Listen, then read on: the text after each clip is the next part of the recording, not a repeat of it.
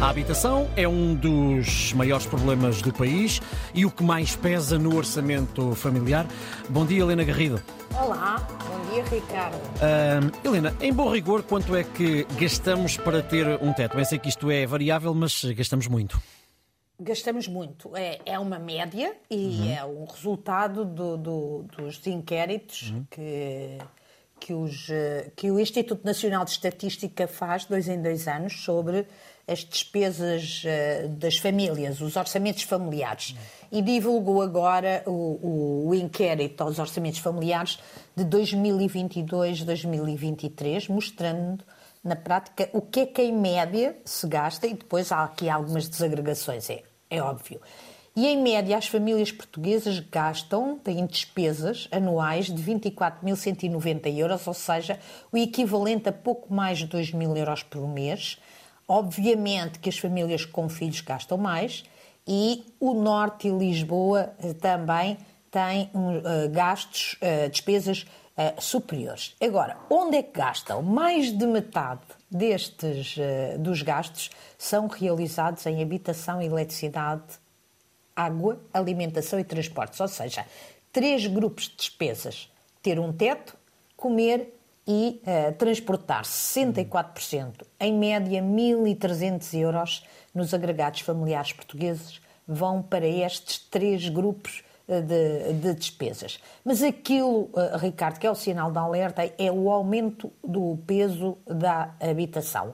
Quando nós vamos ver o histórico, em 2022-23, só para a habitação ia 39% do orçamento das famílias e no ano 2000 era apenas, não chegava a 20%, eram 19,8%. Portanto, estamos a ver quanto é que isto cresceu, 19 pontos percentuais de, eh, de, de 2000, portanto, em 20, 23 anos, em duas décadas e pouco, e é a mesma habitação que aumentou o seu peso, porque o peso relativo da água, eh, das contas da água e da luz, tem vindo eh, a, a diminuir o, o, peso da alimentação era 18% no ano 2000, não chega a 13% em 2020 e 22, 23. Esta ten... e os transportes passaram de 15 para 12.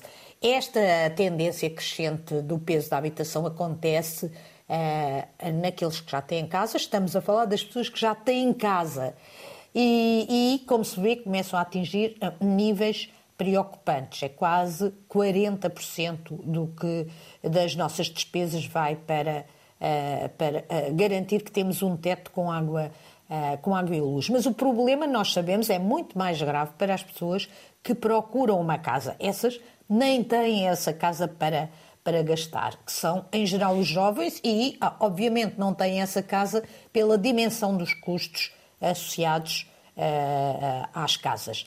É um problema que nós até temos falado aqui bastante nas contas do dia, que tem origem na falta uh, da oferta. Este governo prometeu muito, mas fez muito pouco. Estando agora o Primeiro-Ministro em exercício a desafiar o próprio governo para fazer aquilo que ele não fez, como o disse ontem em Oeiras. Mas, além da oferta, que não cresceu, há também um outro problema que era preciso tratar, que é o problema da procura e que veio do aumento significativo da imigração. Ainda esta, estes dias tivemos também números sobre a imigração e que na prática aperta a classe média uh, por cima, por via da classe alta, dos imigrantes ricos, uh, que têm as casas, que na prática incentivam os construtores a fazer casas para, para uh, fundamentalmente para eles, e há pouca construção em Portugal, e, uh, por outro lado, os imigrantes pobres que estão disponíveis para partilhar a casa com muito mais pessoas, o que lhes dá uma margem para pagar mais a um senhorio que tenha menos escrúpulos.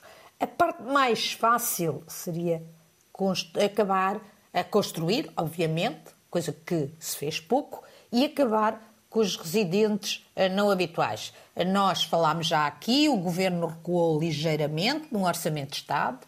Esperemos que o próximo Governo não recue na totalidade, porque todos os contributos são bons para acabar com este pesadelo que atinge não apenas as pessoas que procuram a sua primeira casa, mas que começa a atingir também as pessoas que já têm, eh, já têm casa. É um problema que fica de 2000 e, que nós e 23 para 24. Mochila. Exato. Exatamente. E provavelmente também não vai ficar resolvido em 2024.